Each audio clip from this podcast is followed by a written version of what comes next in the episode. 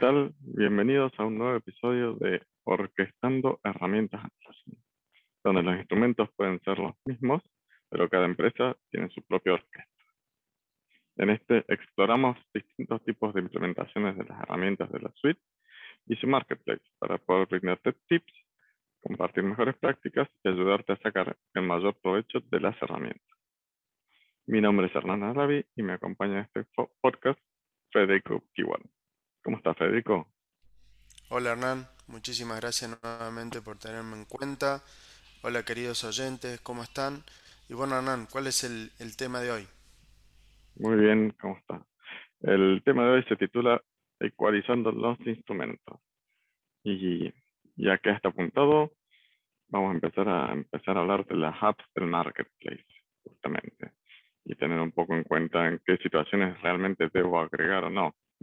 Vamos a discutir un poco de los tipos de productos que hay, qué cosas debo tener en cuenta al momento de evaluar y justamente hasta qué punto debo escuchar a nuestro cliente. ¿no?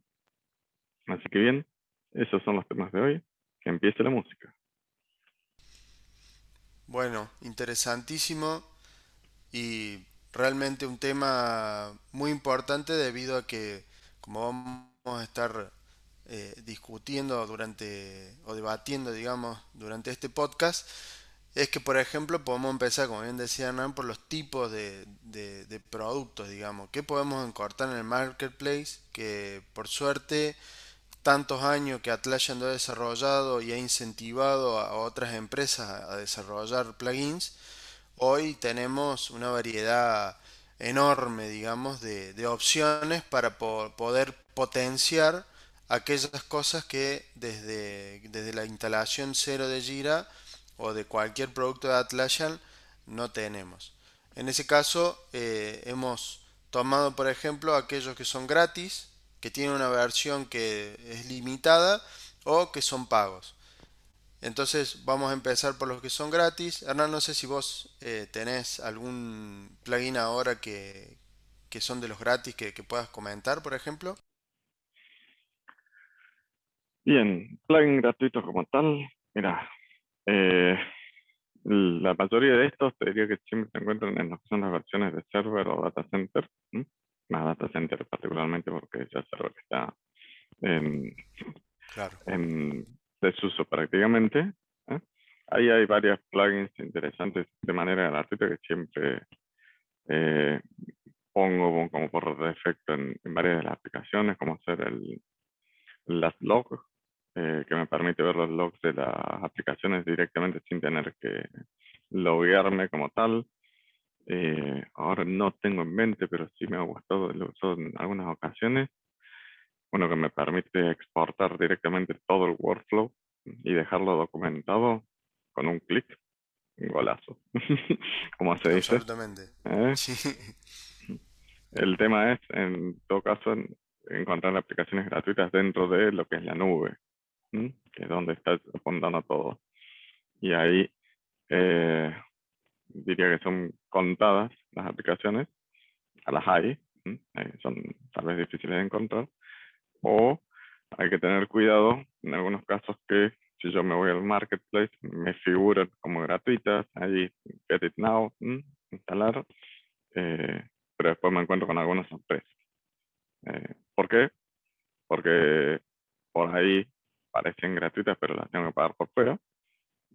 O por ahí en realidad es simplemente la, la aplicación como tal, la, la, que es, pero a modo de integración con otras aplicaciones que son pagas. Como ser el caso de eh, Miro, por ejemplo. Claro. Bien utilizada, pero eh, tengo que tener la cuenta de Miro paga para eso.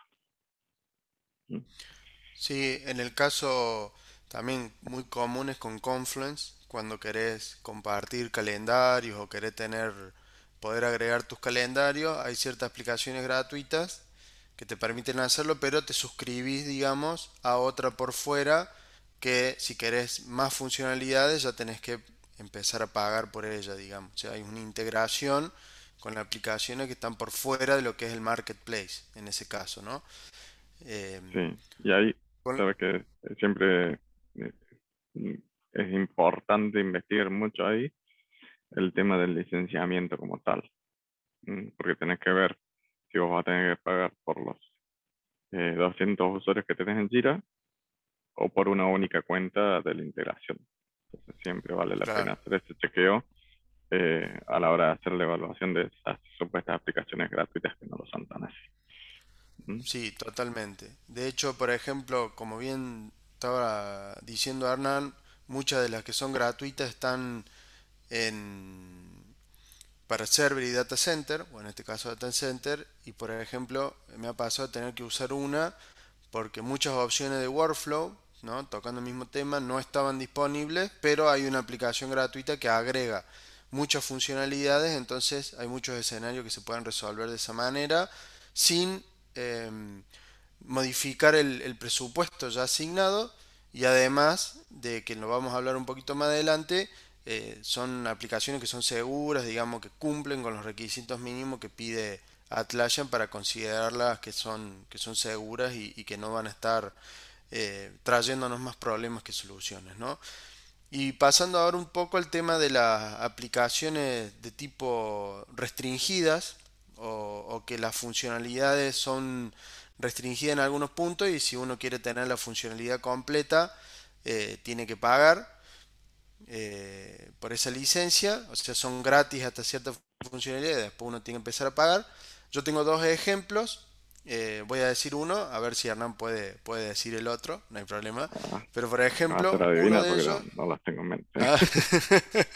no, uno de ellos era Proforma, más allá de que ahora Proforma fue adquirido por Atlassian, en su momento vos tenías una versión Lite que te permitía hacer un máximo de tres formularios eh, y si necesitabas hacer más formularios para tu, digamos, tu aplicación de Jira Service Management, eh, tenías que pagar la licencia y ya tenía un montón de opciones más, era más ilimitado, eh, pero bueno, ahora pasó a ser parte del ecosistema de Atlassian, así que probablemente en un futuro lo veamos incluido en las licencias para data center o para cloud. no sé, Hernán, si vos tenés algún otro ejemplo. Y en las versiones de server tenía Automation for Jira como, como una opción como tal, ¿no? Que está bueno para introducirse mm, eh, a, lo que es Automation, eh, que de seguro va a haber un podcast por eso. La, ya, ya, tenemos un buen feedback de, la audiencia que lo está pidiendo, así que ya Totalmente. Ya va a oyente, va, vamos a hacer un podcast de Automation. Mm, paciencia, ya llegamos. Este, eso como las, como las esas, más allá de, las de las que hayan, me parece que son muy buenas como para sumar funcionalidades eh, sin tocar el presupuesto, como, como bien dice, eh, y empezar a introducir eh, mejoras y ecualizar justamente estos, estos instrumentos que serían Jira Conference y el resto de la suite, ¿no? Totalmente. De hecho, una cuestión particular que tiene el Jira Automation en cloud es que si uno paga la licencia estándar, eh, en cloud tenés limitado cuántas reproducciones a nivel global podés hacer o cuántas automatizaciones globales, en, el sentido de cuánto se puede ejecutar. Si uno tiene Jira Premium, ya eso no, no aplica, digamos, ya, ya está liberado al 100% toda la capacidad de la herramienta que a la hora de, implementar o, de, como bien dice Hernán, de ecualizar los instrumentos, de ver cuál, cómo suenan mejor, son cuestiones a tener en cuenta eh, para poder estar dentro del presupuesto asignado y sobre todo que cumpla con lo que se espera de la herramienta, ¿no? porque para eso uno lo agrega dentro del, del ecosistema con el cual está uno trabajando, que también ya vamos a llegar a esa parte. Y por último, avanzando un poco, tenemos las que son pagas, que eh, acá se, nosotros estábamos pensando dos temas particulares. Uno, que hay, ahora se está empezando a aplicar lo que son los códigos promocionales, que, está muy bueno, digamos, en el sentido que hay muchos vendors que además del periodo de prueba de 30 días que tienen todas las las aplicaciones pagas, también eh, uno puede obtener, dependiendo de circunstancias o, hablando con el vendor, ciertos descuentos eh, en porcentaje del total, digamos, de facturación eh, por adquirir ese, esa, esa herramienta. O hace poco, por ejemplo, eh, ECBI hizo, que es una herramienta de reportes, hizo una actualización y dentro de, las molestias, digamos, que, que ellos consideraban que era actualizar, lo compensaban con un cupón del 10% de descuento, eh, creo que por, por un mes o por dos meses, no recuerdo bien. Eh, para bueno, como decir, bueno, usted se tomó esta molestia de poder actualizar para obtener una aplicación mucho más acorde a la demanda de mercado, eh, lo vamos a compensar de esa manera. Excelente, sí. Y después el otro tema, eh, en referencia a las pagas, es el tema del licenciamiento, que es una consulta sumamente recurrente. Absolutamente y, totalmente entendible el planteo, pero bueno, es así como maneja el licenciamiento desde, que tengo memoria, desde los 10 años siempre que, tengo, que, lo vengo usando, siempre se manejó así, que el licenciamiento de las aplicaciones siempre está todo al número máximo de licencias de la aplicación en donde está instalado. Le hace, si yo tengo 500 usuarios en Jira Software, y 100 de Service Management. Y particularmente la aplicación que instalé era para los 100 de Service Management. De todas formas, voy a tener que pagar por 500 usuarios, porque es el número máximo de licencias. Mm. Y eso, dentro de todo, sería uno, un poco más justificable, porque suele ser el caso mm, que por 3, 4 usuarios que quieren usar la aplicación, hay que pagar por todos. Mm. Y ahí no hay flexibilidad para, para negociar ni nada, ¿no? Es, así como está estipulado. Sí, es el, el modelo de, de, negocio planteado desde Atlassian, que como bien dice Hernán, desde inicio, desde que existe el marketplace, eh, se tomó de esa manera, que es muy interesante en el sentido de que, bueno, cuando por ejemplo estamos con, hacemos compras de batches, de, de, de licencia, digamos, para hasta 100, hasta 250, hasta 1000, dependiendo de nuestra empresa, de las necesidades que tenemos, vamos a tener que también interpretar que todas las aplicaciones que querramos instalar van a estar ligadas a, ese, a esa cantidad de usuarios. No es que porque a mí el equipo de QA me pide instalar una aplicación del marketplace, vamos a, decir Zephyr o, o RayX o digamos, X-Ray o digamos, o, distintas otras relacionadas al testing, ¿no? Para ayudar a Gira.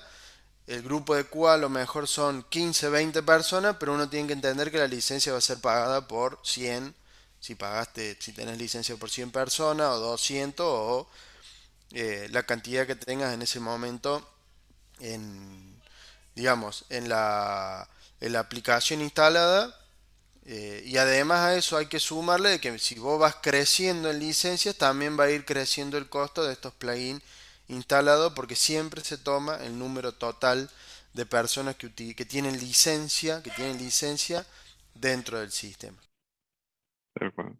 Y bueno, ahí en realidad es una de las oportunidades en donde tengo que evaluar si voy a ecualizar por dentro o por fuera, por así decirlo, en el sentido, ahí me puede venir bien el hecho que la aplicación sea la gratuita, pero sea una integración por fuera. Porque me da esa posibilidad de decir, bueno, si el equipo de cuadra eran 10 personas, bueno, pago 10 eh, personas en algún producto que se integre con Jira, pero no tenga que pagar por las licencias de Jira. Eh, que de hecho me parece, si mal no estoy, Qmetry, dentro de lo que es Test Management, tenía una de esas opciones eh, disponible porque la estuvimos discutiendo con uno de nuestros clientes hace un tiempo siempre vale la pena investigar un poco más antes de ir a, comprar. ¿no? Ahora bien, más allá del precio, ¿qué otras cosas deberíamos tener en cuenta que, evaluar en las aplicaciones cuando estamos navegando en el marketplace? No, bueno, tenemos primero la reputación de la empresa por lo general en el marketplace, como en muchas otras aplicaciones eh, que existen hoy en internet, tiene una, la posibilidad de dejar comentarios, de poder rankearla, de, de ver cuál es el feedback de los usuarios. sobre cómo ha, ha funcionado la herramienta para el caso de uso que ellos lo han adquirido o piensan que va a satisfacer. Pasa mucho, eh, sobre todo con, con lo que fue, digamos, cuando Atlassian migra eh, o, empieza a ofrecer más fuertemente su servicio cloud. Había muchas aplicaciones que estaban solamente para server o para data center y empiezan a perder soporte eh, porque para cloud no están o para o ya directamente esa empresa dejó de prestarle servicio entonces hay que hay que estar atentos también a que pueda tener soporte esa aplicación después viene toda la parte que es seguridad que eso es una de las más eh, importantes hoy en día. Por suerte nosotros que agregamos en el link de, de este podcast o, o, en el estimo que va a estar en la descripción del, del video en YouTube uh -huh eh, la, la, posibilidad, digamos, de ser lo que ellos llaman Cloud Fortified, que tiene un, uno como partner, eh, digamos, como, como, vendor dentro del marketplace, como empresa que, que presta un, una aplicación para que además la consuman. Eh, tenés que superar ciertos parámetros. Uno de ellos es un test de seguridad, es un, perdón, un, digamos, un cuestionario sobre seguridad relacionado a dónde van a estar los datos, si los datos van a estar almacenados por fuera, digamos, en algún país extranjero, o los datos van a vivir dentro de la aplicación instalada en el cliente, por ejemplo, que va a estar utilizada en el browser y no va a haber ningún dato que, salga, digamos, hacia Internet.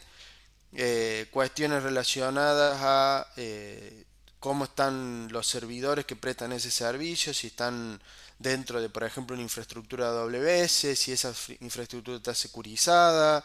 Y además también está el Bounty Program, que básicamente es un programa en el cual se alienta a aquellos eh, equipos que, se dedican a, encontrar problemas en las aplicaciones, encontrarlo y después ser eh, recompensados de, ma de, manera monetaria eh, por ese hallazgo que hacen. Eso ayuda a las empresas a que eh, puedan resolver problemas porque los, derivan esa responsabilidad en los otros y eso le da velocidad y además mantiene muy segura la aplicación y la otra persona recibe básicamente una compensación económica. Eh, y después el último punto también es cómo se puede integrar. No sé si vos querés tocar ese tema, Nan, un poquito. Eh, sí, mira, y antes de meter en las integraciones, dentro de lo que mencionabas, que te escuchabas, eh, diría que dentro de lo que es el soporte no solo se trata de que soporte la aplicación, sino que el servicio de soporte sea bueno. Exacto, Porque, tal cual. Eh, eh, puede ser el caso de muchos, eh, nos ha pasado en, en algunos vendors en particulares que a veces el servicio de soporte eh, no es de lo mejor en el sentido de los tiempos de respuesta o la capacidad resolutiva de eh, problemas con algún bug que pueda tener la aplicación y demás.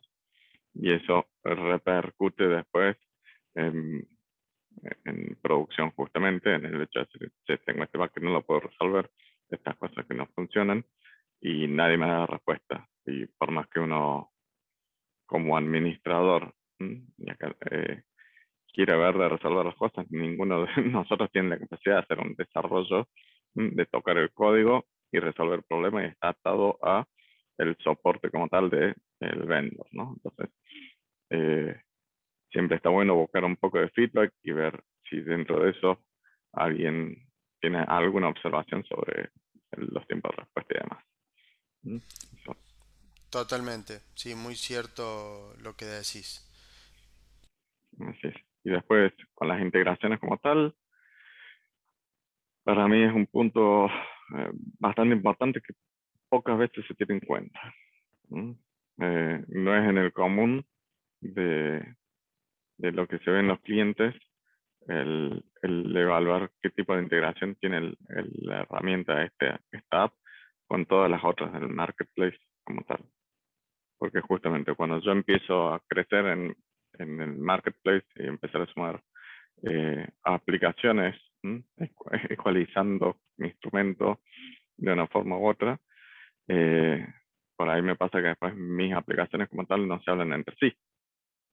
Y tengo problemas eh, después para, para, tengo toda la información adicional que necesitaba, tengo todas las funcionalidades, funcionalidades adicionales que necesitaba en mi instancia, pero por ejemplo no puedo consumir la información, que ese es uno de los casos más comunes, ¿eh? donde, por ejemplo, necesito una aplicación para gestión de horas. Hay un montón. Eh, Tempo es particularmente la más conocida, pero podría ir con opciones mucho más económicas eh, que hagan lo mismo, pero después al, momento de hacer reportería no me sirve, porque no puedo cruzar la información, no tengo solamente mis reportes exclusivos. Eh, de manera similar con aplicaciones de test management o de reportería, que mi herramienta de reportería después no me puede consumir la información de las otras. ¿eh? porque cada aplicación puede tener un tipo de campo diferente eh, que es exclusivo para la aplicación y después no está soportado por, por las demás. Entonces, eh, para mí es mucho más importante de lo que parece y está bueno siempre tener ahí una vista muy largo plazo, mientras más largo mejor, es decir, que son todas las cosas que en algún momento yo voy a tener acá para planear y tener eso en consideración al momento de elegir A o B, y que no sea simplemente estos ítems mencionados o el precio, que en muchos casos es el eh, finanza después el que manda y dice, bueno, no me importa nada esto. Acá tenés esta plata, muchas gracias por tu análisis, pero eh, te doy 10, 10 dólares. claro, está, totalmente. Con ese problema de integración terminar eh, teniendo que desarrollar por fuera todo un, por ejemplo, una llamada a distintas APIs para poder acomodar una información para que otra aplicación la pueda leer, porque, digamos, no, no hay una buena integración entre la herramienta de reporting Jira y la, y la otra herramienta de, que estés usando, digamos, eh, y termina siendo algo un poco más costoso, digamos. Y bueno, y estamos llegando ya a la última parte, digamos, de este podcast, que es, digamos, la parte más importante, que es, bueno, ¿cómo hacemos para escuchar las necesidades de nuestros clientes? Porque claro, tenemos, como, como veníamos hablando antes, casos, por ejemplo, donde tenés clientes que instalan todo, absolutamente todo, quieren probar todo el marketplace. Entonces vos, uno ingresa a esa aplicación y se encuentra con un montón de aplicaciones instaladas porque simplemente se probaron, después no se desinstalaron, entonces quedaron ahí. Eh, muchas veces son las gratuitas, otras veces son las que no tienen o tienen funcionalidad limitada, generando también todo un tema de performance, ¿no? En, cada vez que, porque uno quiere crear un ticket y tiene muchos, muchos eh, campos, que ya lo hablamos en nuestro podcast, digamos, relacionado a, a, la, digamos, cómo se puede administrar o cómo administramos Gira. Entonces, un tema que, que surgió cuando estábamos preparando este podcast, me pareció muy interesante, era cómo hacemos para entender cuáles son las aplicaciones que realmente necesita el cliente. Y acá surge una idea que, planteó Hernán, que lo utilizó, que es por ejemplo hacer un sistema de votación. ¿Qué significa esto? Cuando uno está en una empresa que a lo mejor son, eh, son varios, digamos, son muchas personas, pero tenés un solo equipo que son cinco que quieren la, la aplicación, vamos a suponer, ECBI, porque quieren hacer reportería. Bueno, entonces lo ideal sería buscar cuáles son las herramientas de reportería que hay en el mercado para cotizarles y ver cuál es la que más se preste esa solución, pero además también decir, bueno, ¿quién más de la empresa necesita esto? Porque si solamente vamos a estar adquiriendo una aplicación que vamos a pagar todos para que un grupo de cinco personas pueda satisfacer su necesidad, digamos, específica, bueno, y ahí es donde empieza la negociación, ¿no, Anan? Sí, sí, bueno, casi, ¿no? Porque si es EasyBay lo ponemos por defecto. Eh, Tal cual. tenía que ser un fanático de EasyBay acá, así que. eh, ese no lo negocio, son sí, no importa, yo lo pongo, vamos a EasyBay. claro. Pero sí, el, el hecho de, votar, el poner ahí un portal, mm, me sirve no solo para saber eh, a ver, quiénes necesitan, eh, sino para ir priorizando.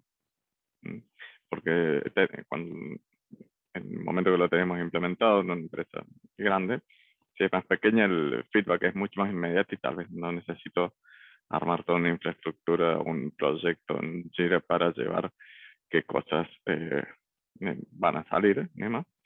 Pero mediante votación yo puedo ir priorizando y tener mayor idea de decir, bueno, a ver, tenemos un presupuesto y la herramienta que tiene más votos es esta. ¿eh? O sea, vamos a beneficiar mayor cantidad de gente con esta herramienta. Eh, me da eso. Entonces, incluso eh, para ir un pasito más allá, yo puedo tener a mis clientes informados de cuándo potencialmente va a salir, cuándo se va a hacer la implementación, porque podría hacer uso de eh, el fixed version, por ejemplo, para decir esto, esta aplicación está programada para agregar en Q4, en Q, 1 del año siguiente, y ahí tener un, eh, un orden interno del lado de en donde puedo ir diciendo esto es lo próximo que vamos a estar agregando como funcionalidad a la plataforma en base a los votos, en base a los presupuestos y en base a nuestras revisiones propias de la herramienta, ¿no? No significa que si todos votamos y después la reputación es pésima o el soporte es muy malo y tal vez lo tengo que considerar igual.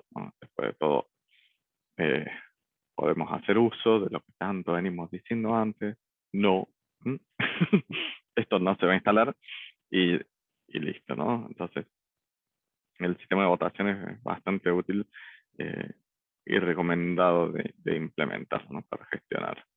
Y lo puedo usar a ver a, nivel de aplicaciones o a nivel funcionalidades, si yo quisiera para ir un paso más allá todavía. Pero bueno, no nos vamos a ir tanto en el tema con lo que es el modelo de votación.